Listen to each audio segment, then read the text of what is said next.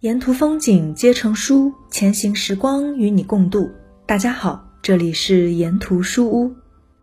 天还没亮，圣地亚哥就醒了。他又做了那个奇怪的梦，在梦里有个小孩带他去了埃及金字塔，告诉他只要来这里就能找到宝藏。正当孩子要说出具体的藏宝地时，圣地亚哥就醒了。两次做梦都是这种情况。他今晚睡在西班牙田野的一座废弃教堂里，教堂的屋顶已经塌了，里面生长出一棵巨大的无花果树。他一睁眼就看见夜空中群星闪烁。圣地亚哥是一个牧羊人，他曾经在神学院待到十六岁，父母希望他当一名神父，但他从小就渴望周游世界。那个年代，只有牧羊人这种地位低下的人才能四处游走。圣地亚哥向父亲坦白了自己的愿望，父亲给了他一笔钱，让儿子买一群羊，去做自己想做的事。两年来，圣地亚哥走遍了西班牙南部的平原大川，见到了各种各样的人，经历过许多幸福时刻，每天都在实现着自己人生最大的梦想。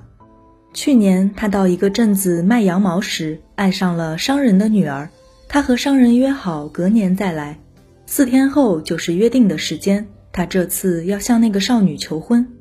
圣地亚哥想起这附近有个专门替人解梦的吉普赛老妇人，就来找他咨询自己这个奇怪的梦。那老妇人让他承诺找出宝藏后分给自己十分之一。圣地亚哥发了誓，但那老妇人没说出任何有价值的东西，只说梦境表明财宝在埃及，去了就能找到宝藏。但是怎么去，去哪儿找？那老妇人也不知道。圣地亚哥很失望，他决定永远不再相信梦，而是要把眼前的事做好。他把羊群安置在朋友家，自己到附近的一个镇子买了食物和新鲜葡萄酒。西班牙的夏日酷热难耐，圣地亚哥决定等太阳下山再放羊。他坐在公园长椅上，开始读刚换来的新书。不一会儿，一个老人来到他身边。老人似乎对圣地亚哥很感兴趣，不停和他搭话，还找他要酒喝。圣地亚哥一心想着商人的女儿，没心思聊天。但父亲曾教育他要尊敬老者，他只好和老人交谈。老人说自己叫麦基喜德，是耶路撒冷的王。一开始，圣地亚哥不相信，一个王怎么会来和牧羊人聊天呢？随后，老人拿了根木棍，把圣地亚哥的人生经历全都画了出来，包括那些只有圣地亚哥自己知道的事。老人弯腰时，他怀里有东西闪出一道金光。老人告诉圣地亚哥，他已经能够完成自己的天命了。每个人一到青年时期，就知道什么是自己的天命。在那个时期，人们敢冲敢做，一切都有可能。但随着时光流逝，有一股神秘的力量就开始发挥作用，它让人们觉得根本不可能实现天命。而实际上，在这个星球存在一个伟大的真理：不论你是谁，不论你做什么，当你渴望得到某种东西时，最终一定能够得到。这种愿望来自宇宙的灵魂，完成自己的天命是人类无可推辞的义务。万物皆为一物。当你想要某种东西时，整个宇宙会合力助你实现愿望。很多人都想实现自己的天命，但总会在关键时刻放弃。这时候，老人就会出现。圣地亚哥虽然有寻宝的想法，但还缺少去做的决心，所以老人来助他一臂之力。他让圣地亚哥明天带来一些羊，交换去寻找那批财宝的方式。他这样做是为了让他明白，生活中的一切都要付出代价。老人走后，圣地亚哥心乱如麻。他只需要卖掉一只羊，就能够坐船去非洲。这个想法吓了他一跳。他爬到城堡的高墙上坐下，从这里可以看见非洲。地中海东风猛烈地吹向他，带来沙漠的气息。圣地亚哥想起了自己的羊群，想起那个商人的女儿。他曾经放弃当神父，选择四处流浪。现在他也可以选择不当牧羊人，去完成自己的天命。只是他已经习惯了放羊的生活，在习惯和梦想之间，他要做出选择。风继续吹，自由自在地飞过山川河流。圣地亚哥很羡慕风，他意识到自己也可以像风一样，不被任何事阻挡。羊群，商人的女儿，只不过是自己实现天命中留下的足迹罢了。第二天，他如约而至，给老人带了几只羊，其他的羊卖给了朋友。事情出乎意料的顺利。老人说这是良好的开端。第一次玩纸牌多半会赢，因为生活希望人能去实现天命。老人告诉圣地亚哥，那批财宝在埃及金字塔附近。想要到达那里，他要懂得辨认上帝的预兆。之后，老人从怀中拿出一块镶满宝石的纯金胸牌，把中央镶嵌着的一黑一白两块宝石递给圣地亚哥。这两块宝石名叫乌灵和图明，分别代表是和否。如果他拿不定主意，就可以求助宝石。但要注意，提出问题时一定要客观。不过，老人希望遇到问题，圣地亚哥尽量自己做决定。圣地亚哥把宝石放在口袋里，老人最后叮嘱道：“牧羊人喜欢四处游荡，但永远不会忘记他的羊群。”随后，他做了个奇怪的手势，赶着羊群扬长而去。一条小船正离开港口，驶向非洲。老人坐在城堡的高墙上，默默为圣地亚哥祈祷。两个小时后，圣地亚哥就站在了非洲的土地上。这时，他才想起这里的人都说阿拉伯语，他根本没法和当地人沟通，这也许会阻碍他寻找宝藏的脚步。好在圣地亚哥口袋里装着卖羊的钱，这让他觉得自己并不孤单。他坐在酒吧里，开始思考老人提起的上帝的预兆。羊群曾教会他如何躲避危险，寻找食物和水源。既然上帝能够引领羊群，那一定也会引领好人类。圣地亚哥充满信心。这时，他忽然听见一个男孩用西班牙语和他搭话。圣地亚哥松了一口气。他正想着预兆，这人就出现了。他问男孩能不能带自己去金字塔。男孩说：“只要有钱，明天就能到。”圣地亚哥有些怀疑，但或许这就是老人说过的，整个宇宙会合力来实现人的愿望。他刚把钱掏出来给男孩看，酒吧老板就过来了。他似乎很生气，拉住圣地亚哥不让他和那个男孩走。男孩说：“酒吧老板想要圣地亚哥的钱，这个港口有很多贼。”两人迅速离开了。男孩把圣地亚哥的钱拿在自己手里，说需要买两头骆驼。他们来到集市，圣地亚哥有点不放心，但又害怕直接把钱要回来不礼貌，只好一直盯着这个新朋友。就在这时，他突然看到一把剑，那是他见过最漂亮的剑，他瞬间就被吸引了。等他想请那个男孩问问老板剑的价格时，一回头，男孩已经消失了。圣地亚哥挣扎着不想面对现实，他一直在原地等到太阳落山。期待新朋友只是和自己走散了，但直到集市变得冷清，男孩都没有再出现。黑暗的广场上，圣地亚哥哭了，他怨恨上帝如此不公平，竟以这种方式回报相信梦想的人。他打开口袋，看见那两块宝石，想起老人说的话，决定做一个试验。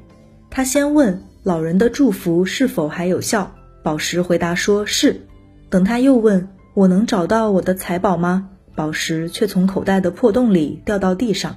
这时，男孩的脑海中浮现出一句话：要学会尊重预兆，循迹而行。这就是个预兆。男孩笑了，他应该自己做决定，不逃避天命。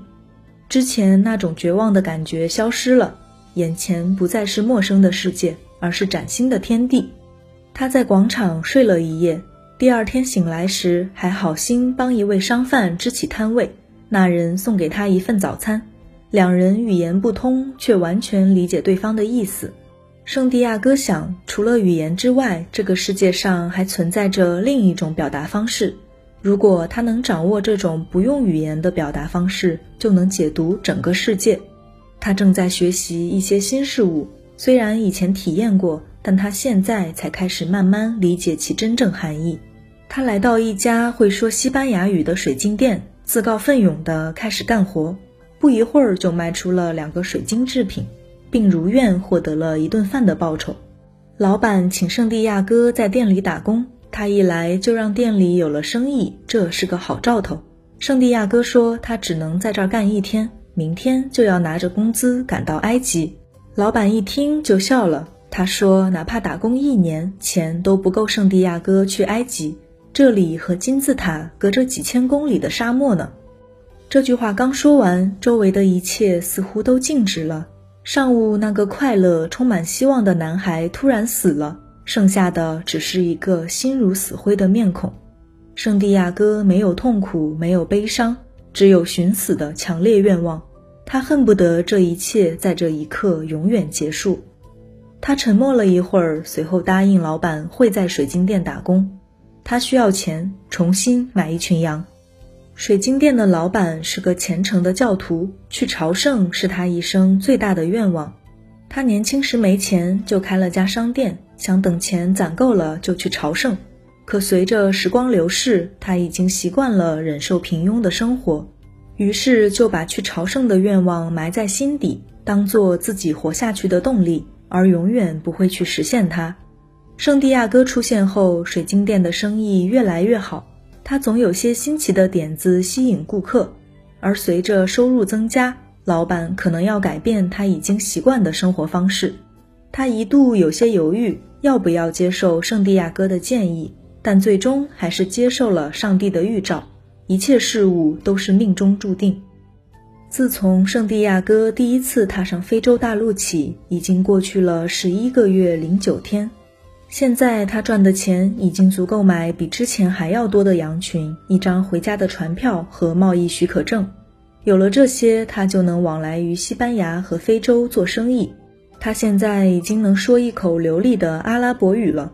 他打算和老板告别。现在他的钱攒够了，能重回牧羊人的生活，而老板也可以随时选择去朝圣。但他们两个都知道，圣地亚哥不会再买羊。老板也不会去朝圣，这一切都是天命。从西班牙到非洲仅仅两个小时的路程，但他和金字塔之间却隔着几千公里的沙漠。也就是这两个小时的距离，圣地亚哥走了将近一年。现在他有了足够的钱，随时都能重新做牧羊人。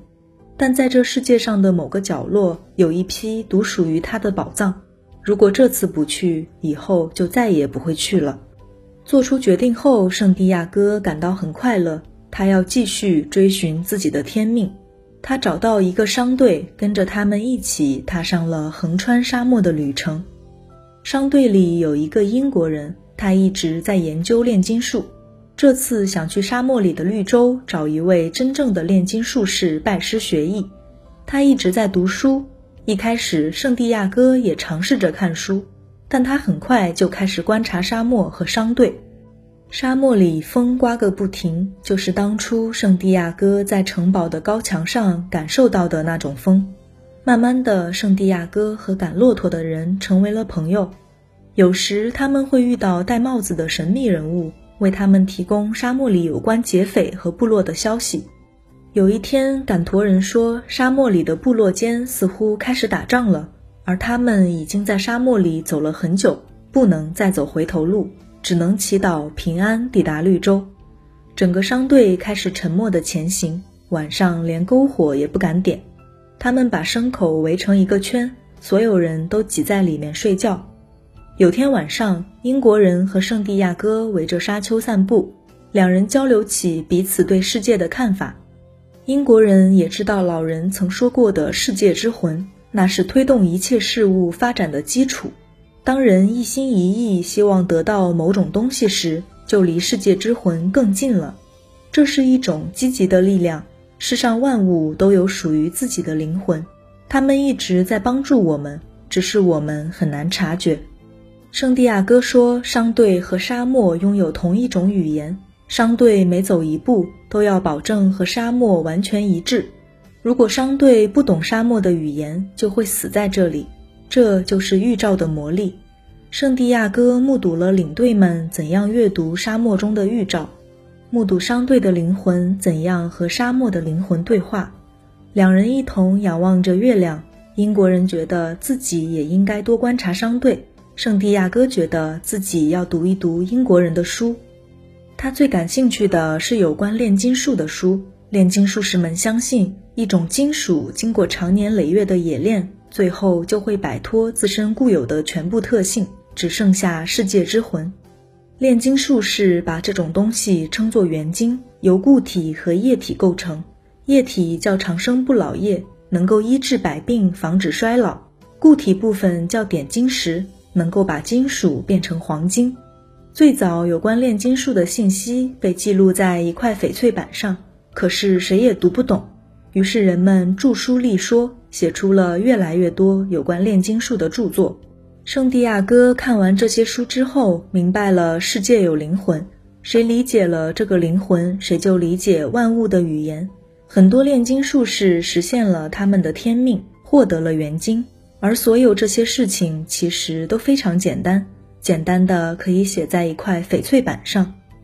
英国人对圣地亚哥的理解很失望。他研究过大量有关炼金术的资料，这么高深绝妙的道理，怎么可能用一块翡翠板就能写完呢？他觉得是圣地亚哥太单纯，不能理解这门学问，而且他观察沙漠没有获得任何有用的信息，觉得这是个不靠谱的办法。他要回自己的书，而圣地亚哥又开始观察沙漠，两人都有适合自己的方法。部落战争已经开始，商队日夜兼程，他们只有运气极佳才能抵达绿洲。但赶驼人丝毫不担心，他只活在今天，从不为过去或未来发生的事情担忧。终于在某天清晨，绿洲出现在众人眼前。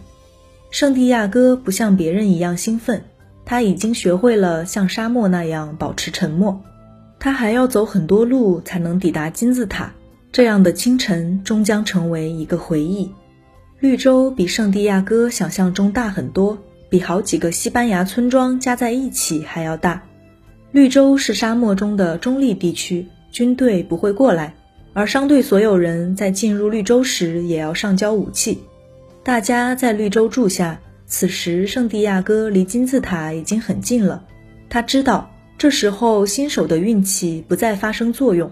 他不能莽撞行事，不能失去耐心，而要培养毅力和勇气。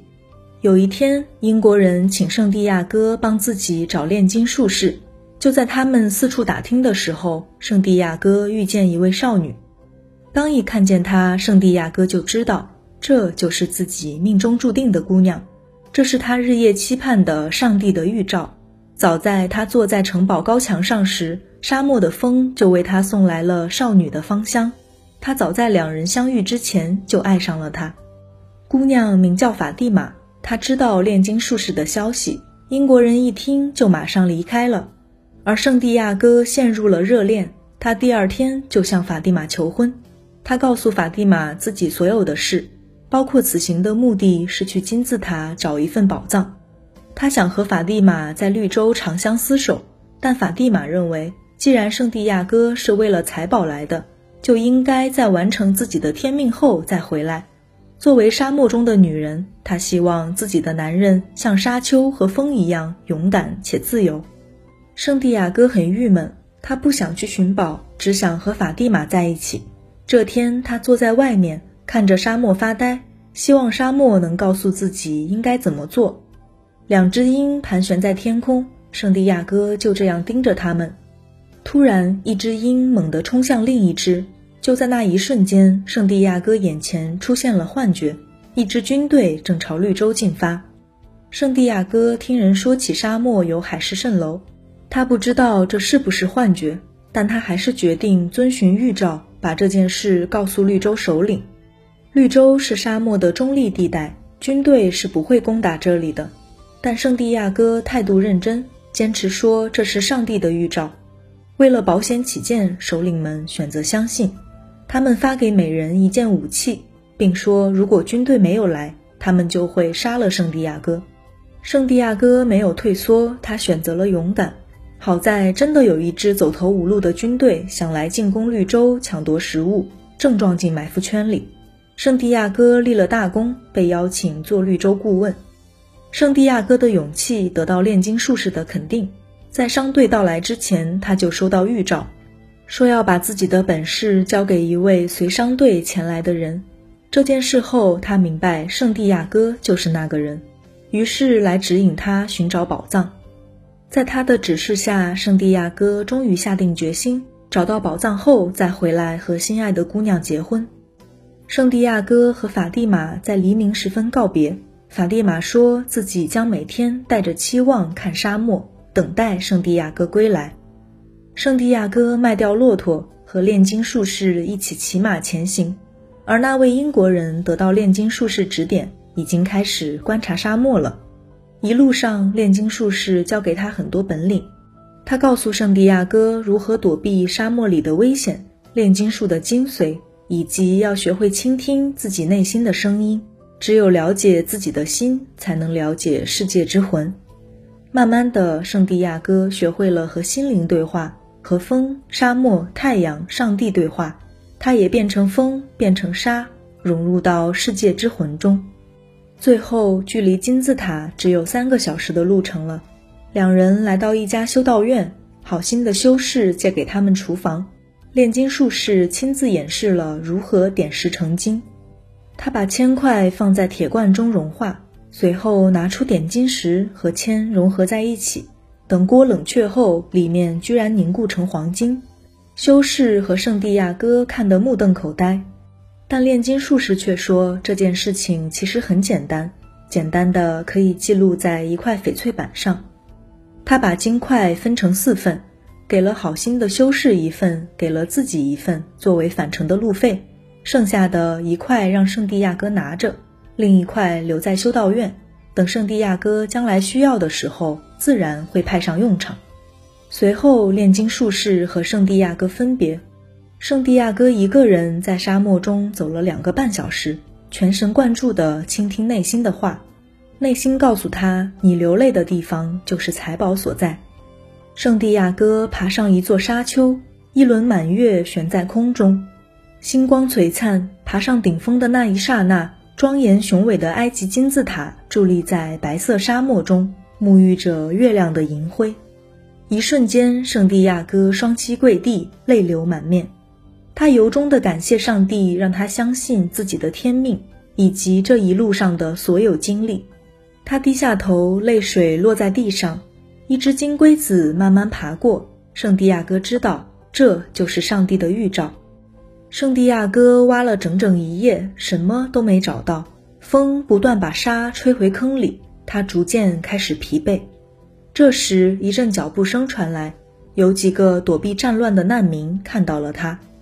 他们从圣地亚哥身上抢走了金块，还认为他在这里一定还藏着别的宝藏，就命令他继续挖。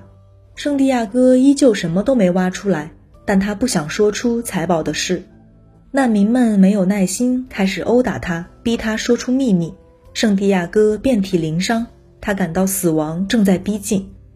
炼金术士曾说过：“如果必死无疑，钱对一个人又有什么用处呢？”